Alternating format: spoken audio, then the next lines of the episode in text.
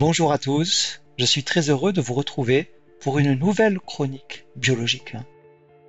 Cette chronique va démarrer avec un personnage de la mythologie grecque, la déesse Cloto, qui crée le fil de la vie. Et cette chronique nous emmènera à la découverte d'une protéine de jouvence. Le voyage que je vous propose dans cette chronique démarre par un récit qui date de la Grèce antique et qui va nous permettre de rencontrer trois personnages de la mythologie grecque. Il s'agit des trois divinités du destin, trois déesses que les Grecs anciens appelaient les moires. En grec ancien, le terme moire signifie les portions de destin qui sont assignées à chaque homme. Parce que selon la mythologie grecque, ce sont les trois moires qui vont présider à la destinée des hommes. Le poète grec Hésiode, qui vivait au 8e siècle avant Jésus-Christ, a écrit le long poème de la Théogonie, dans lequel il présente la multitude des dieux grecs ainsi que leur généalogie, et dans lequel il nous parle notamment des moires. Dans les vers de cette Théogonie, Hésiode donne aux moires une première ascendance. Il est décrit comme les filles de Nyx, qui est la déesse de la nuit.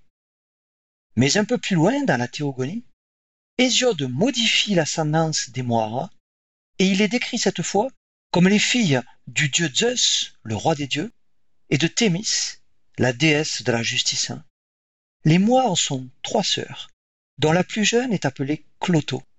Cloto signifie en grec celle qui file la laine. Cloto est la moire qui file la trame de la vie des hommes et qui régit donc la naissance. La deuxième moire est appelée l'achésis, ce qui signifie celle qui tire au sort. L'achésis est la moire qui répartit, qui attribue à chacun sa part. Elle mesure la longueur du fil de vie et régit donc le déroulement de la vie. La troisième moire, qui est l'aînée, est appelée atropos, ce qui signifie l'implacable, l'inflexible. Atropos est la moire qu'on ne peut pas détourner, c'est elle qui va couper inexorablement le fil de notre vie et qui régit donc la mort. La personnification du destin par les trois moires se retrouve dans de nombreuses autres mythologies. On retrouve par exemple ces trois divinités dans la mythologie romaine, où elles sont appelées les parcs. Et les trois parcs se partagent les mêmes rôles que les trois moires. Nona tisse le fil de vie, puis Décima le déroule, et Morta, enfin, le coupant.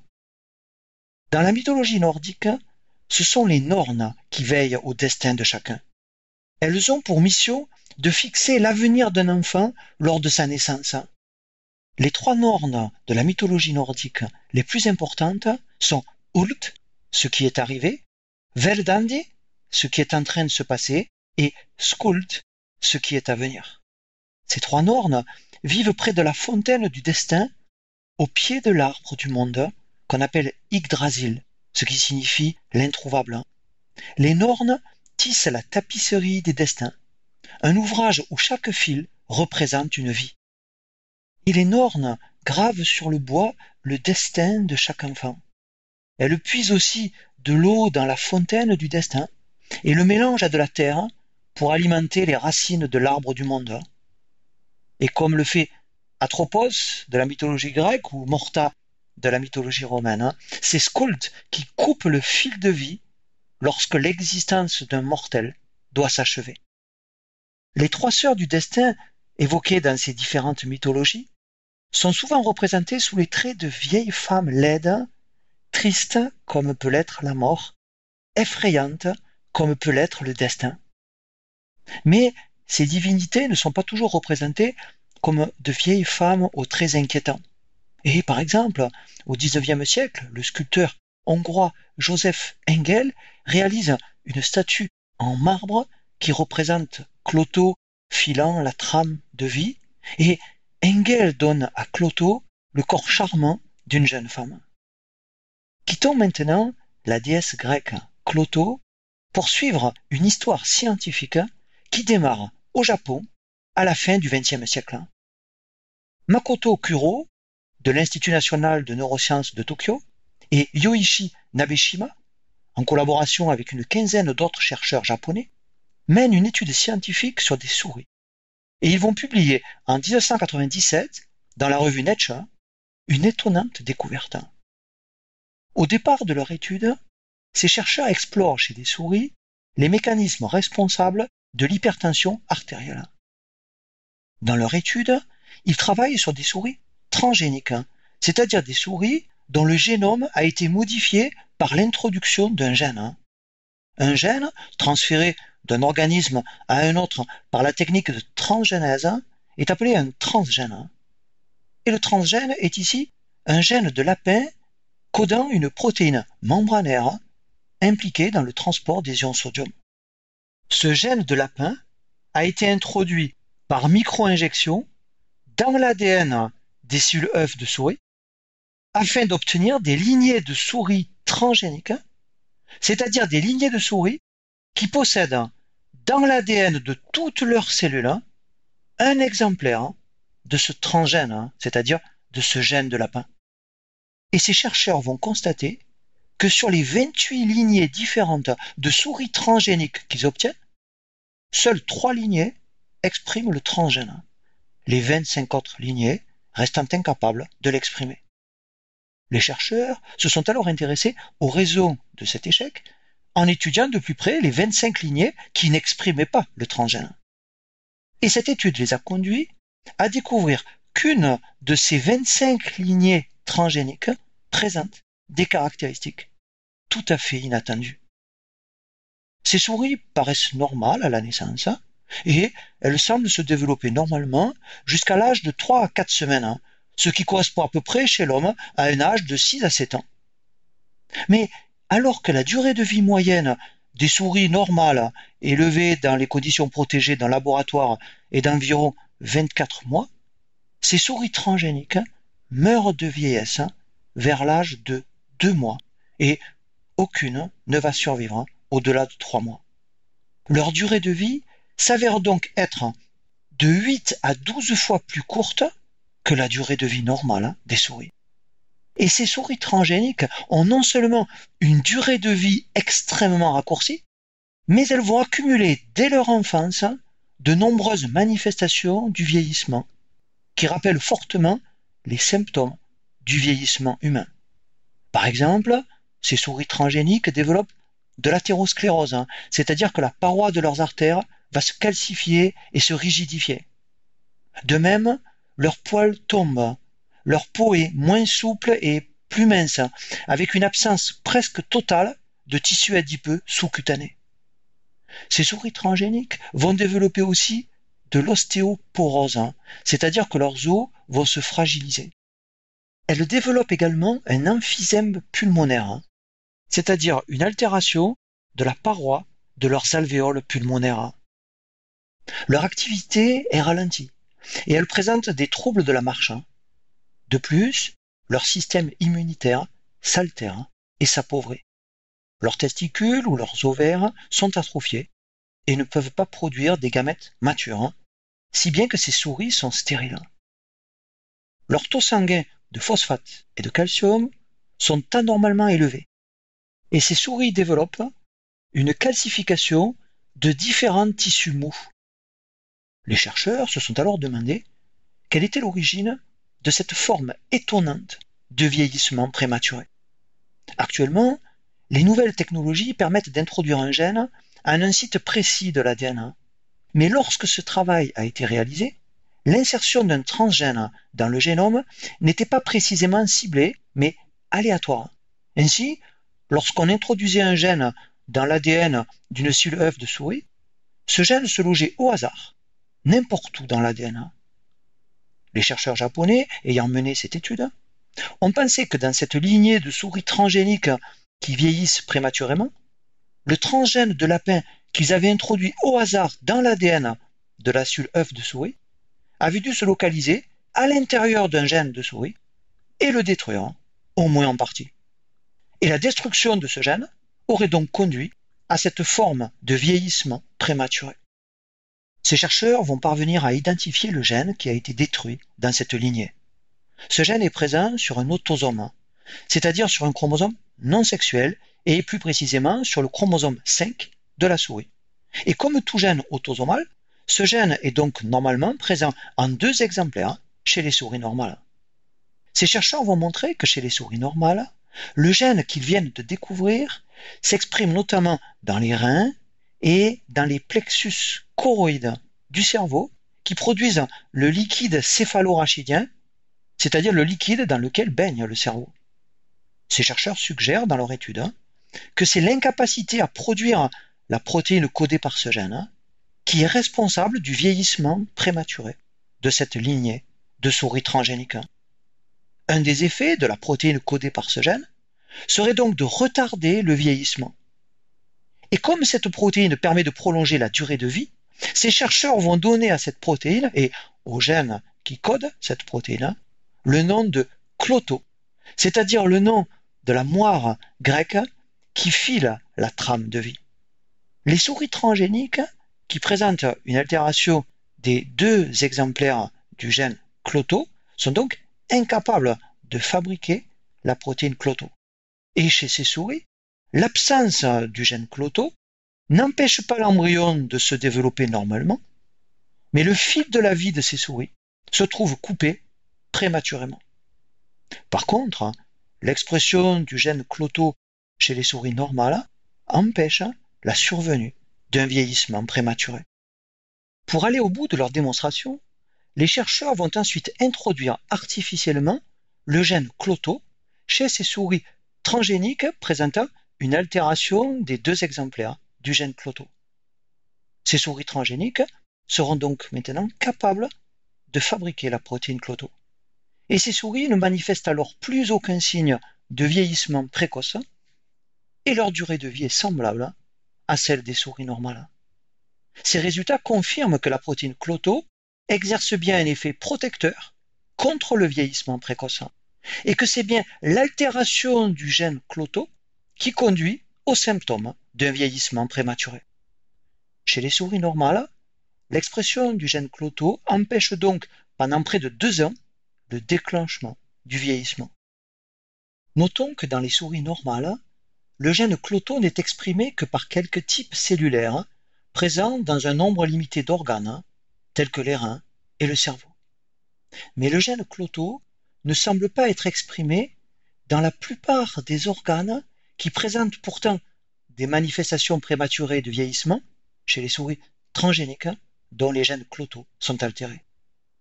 La protéine cloto pourrait donc exercer son effet protecteur en agissant à distance, comme le fait une hormone, empêchant ainsi le déclenchement prématuré du vieillissement dans des organes ou des tissus où cette protéine n'est pas fabriquée.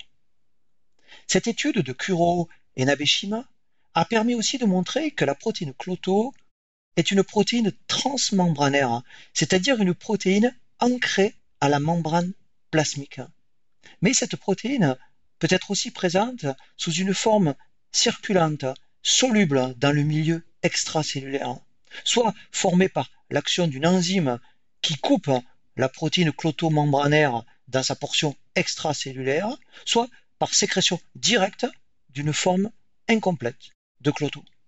Et les formes solubles de cloto peuvent circuler par voie sanguine dans l'organisme, comme le fait une hormone.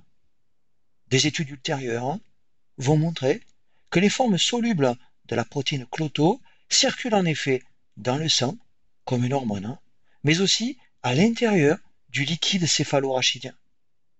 Et la quantité de protéines cloto présente dans le sang et dans le liquide céphalorachidien diminue chez les souris âgées. La protéine cloto pourrait donc agir comme une hormone circulante qui freine le vieillissement. Le gène cloto découvert chez la souris est fortement conservé dans le règne animal et il est présent dans le génome humain sur le chromosome 13. Des travaux publiés en 2002 ont révélé que des mutations du gène cloto sont associées à un vieillissement humain accéléré. Et une étude publiée en 2004 montre que le taux sanguin de protéines cloto dans notre sang diminue aussi avec l'âge. La protéine cloto qui retarde le vieillissement de la souris exerce donc aussi cet effet protecteur chez l'homme.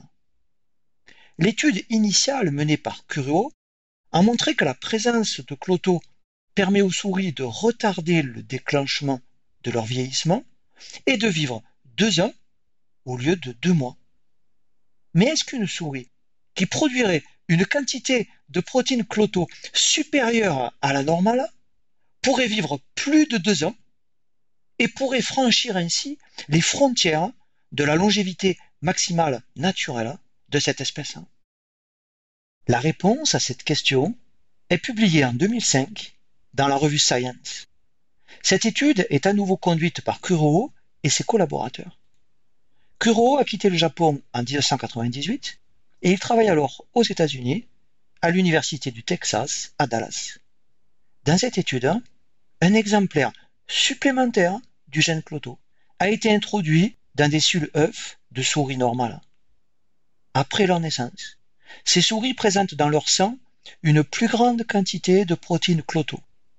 Et ces souris vivent trois ans au lieu de deux, soit un tiers de temps de plus que les souris normales. Et chez ces souris auxquelles on a ajouté un exemplaire supplémentaire du gène Cloto, ce n'est pas la durée de leur vieillesse qui est prolongée, mais la durée de leur jeunesse.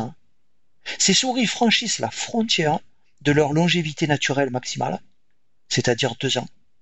Elles continuent à vivre en bonne santé au-delà de deux ans. Puis, elles finissent par vieillir rapidement, comme les souris normales, mais un an plus tard, avant de mourir à l'âge de trois ans. Ainsi, produire une quantité supplémentaire de protéines cloto permet aux souris de rester jeunes plus longtemps et de prolonger leur espérance de vie. Cloto est bien un protecteur qui prolonge la vie en retardant le vieillissement.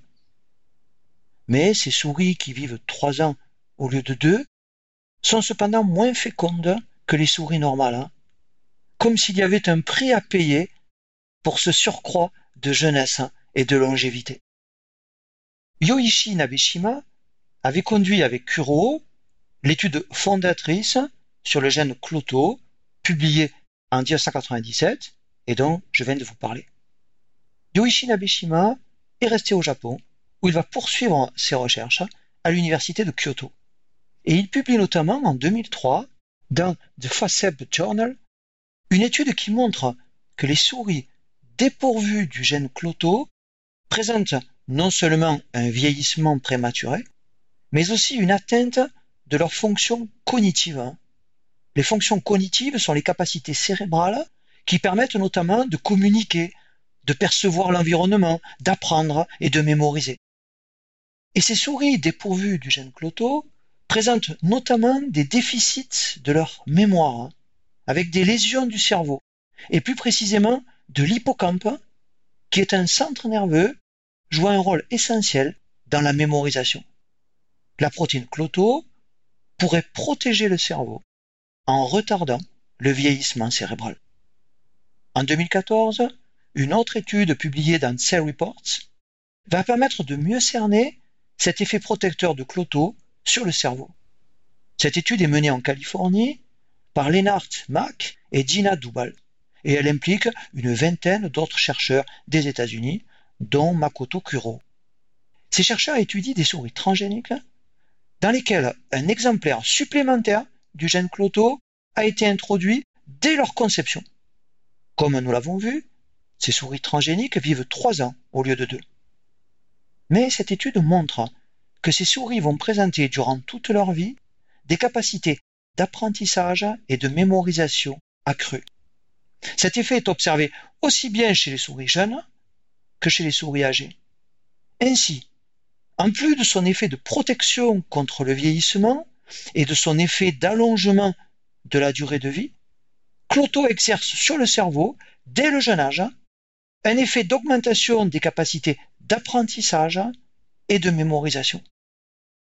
Cette étude de Mack et Dubal va également montrer que la surexpression de Cloto favorise le fonctionnement de certaines synapses, et notamment dans l'hippocampe, qui est ce centre cérébral impliqué dans la mémorisation. En 2015, Lennart Mack, Dina Dubal et leurs collaborateurs publie dans The Journal of Neuroscience une étude qui révèle un autre rôle important de cloto dans le fonctionnement du cerveau des souris. Ces chercheurs ont croisé deux types de souris transgéniques. D'une part, des souris transgéniques qui possèdent un exemplaire supplémentaire du gène cloto. Et d'autre part, des souris transgéniques qui développent des lésions du cerveau, et notamment des lésions de l'hippocampe, avec des dépôts de plaques amyloïdes qui provoquent une maladie neurodégénérative ressemblant à la maladie d'Alzheimer, avec notamment des troubles précoces de la mémoire. Chez les souris nées de ces croisements, la présence de l'exemplaire supplémentaire du gène cloto n'empêche pas le développement des lésions de l'hippocampe, mais elle retarde le développement des symptômes de la maladie en prolongeant les capacités de mémorisation et d'apprentissage. Donc, la capacité de fabriquer une quantité accrue de protéines cloto augmente la résilience cérébrale, c'est-à-dire la résistance du cerveau aux lésions qui se développent, ce qui préserve ainsi le fonctionnement de l'hippocampe. Ces deux publications de Mac et Doubal, publiées en 2014 puis en 2015, montrent donc qu'une surexpression de cloto chez les souris améliore d'une part leur capacité d'apprentissage et de mémorisation et augmente d'autre part la résistance de leur cerveau au développement de lésions liées à une maladie neurodégénérative. Mais ces souris transgéniques disposent depuis leur conception d'un exemplaire supplémentaire du gène cloto. Est-ce que ces effets sont dus à un effet très précoce de cloto avant même la naissance? Ou est-il possible que chez une souris adulte ou même âgée, un apport supplémentaire de protéines cloto puisse avoir les mêmes effets neuroprotecteurs? Et une réponse à cette question va être apportée par une étude menée par Dina Doubal et ses collaborateurs et publiée en 2017 dans Cell Reports. Ces chercheurs ont fabriqué la portion de la protéine cloto qui circule dans le sang. Et ils l'ont injecté une fois par jour, pendant cinq jours, à des jeunes souris adultes et à des souris âgées. Ces injections de cloto vont augmenter les capacités d'apprentissage et de mémorisation, que les souris soient jeunes ou qu'elles soient âgées. Puis les chercheurs réalisent la même expérience chez des souris transgéniques qui développent une maladie neurodégénérative ressemblant à la maladie de Parkinson, avec notamment des troubles moteurs. Et l'injection quotidienne pendant six jours de cette portion de cloto va améliorer les troubles moteurs de ces souris, ainsi que leur capacité d'apprentissage et de mémorisation. Ainsi, l'injection durant quelques jours seulement de cette portion de cloto exerce sur le cerveau des souris jeunes ou des souris âgées, ou encore des souris atteintes d'une maladie neurodégénérative, les mêmes effets que ceux qui sont observés chez les souris qui possèdent depuis leur conception un exemplaire supplémentaire du gène cloto. La portion de la protéine cloto que ces chercheurs ont injectée circule dans le sang et dans le liquide céphalorachidien, mais elle ne traverse pas la barrière hémato-encéphalique, si bien que les effets neuroprotecteurs de cloto doivent être indirects. Ces travaux laissent entrevoir le potentiel thérapeutique de la protéine cloto contre les maladies neurodégénératives qui affectent l'homme, telles que la maladie d'Alzheimer ou bien la maladie de Parkinson.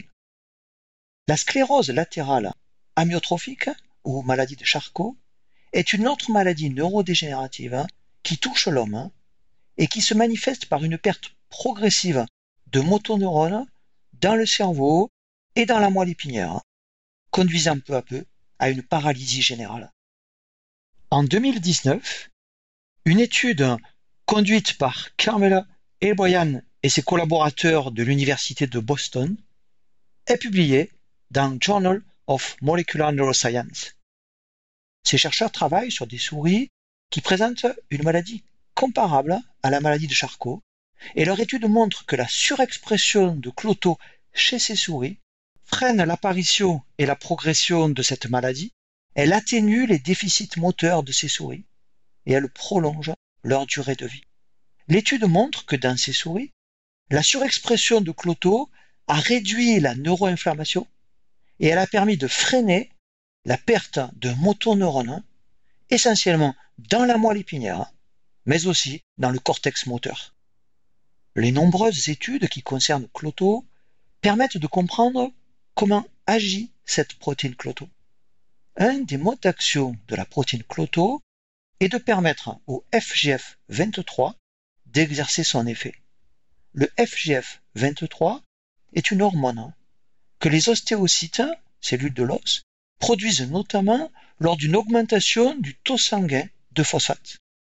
Le FGF23 agit sur des cellules du rein en réduisant la réabsorption des ions phosphate, ce qui conduit à diminuer les taux sanguins de phosphate. La présence de cloto membranaire est nécessaire à cette action rénale du FGF23 parce que cloto permet alors la liaison du FGF23 à son propre récepteur membranaire. Cloto est donc ici une sorte de co-récepteur obligatoire du FGF23. L'action du FGF23 permise par Cloto permet ainsi d'abaisser les taux sanguins de phosphate, ce qui est capital dans le maintien de la longévité.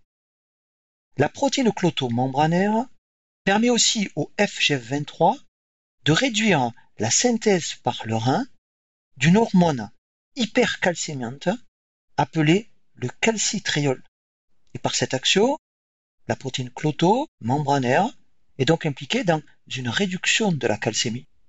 Nous avons vu précédemment, dans l'étude initiale de Kuro et Nabeshima, que les souris transgéniques dont le gène cloto avait été invalidé et qui vieillissent prématurément ont des taux sanguins de phosphate et des taux sanguins de calcium anormalement élevés, ce qui entraîne notamment la calcification de tissus mous.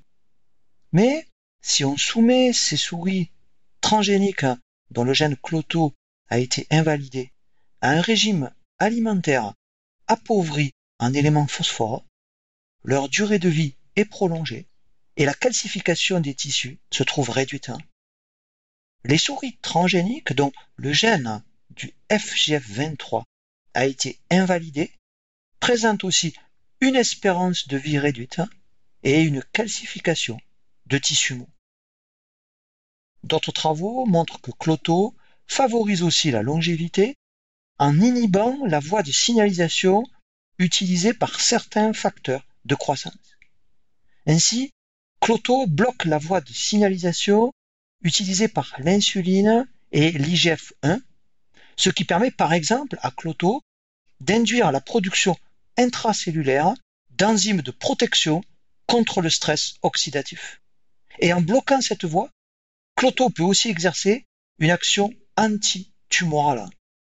Ainsi apparaît aujourd'hui le vaste potentiel que présente Cloto dans le développement de nouvelles stratégies pour lutter contre les maladies neurodégénératives et contre le cancer, et pour accroître peut-être un jour notre durée de vie. Dans la mythologie grecque, la déesse Cloto tissait le fil de vie. Et aujourd'hui, on s'aperçoit que Cloto est en nous sous la forme d'une protéine protectrice qui freine notre vieillissement. Et comme vient inévitablement le temps où la moire Atropos coupe le fil de la vie, voici venu le moment de mettre fin à cette chronique.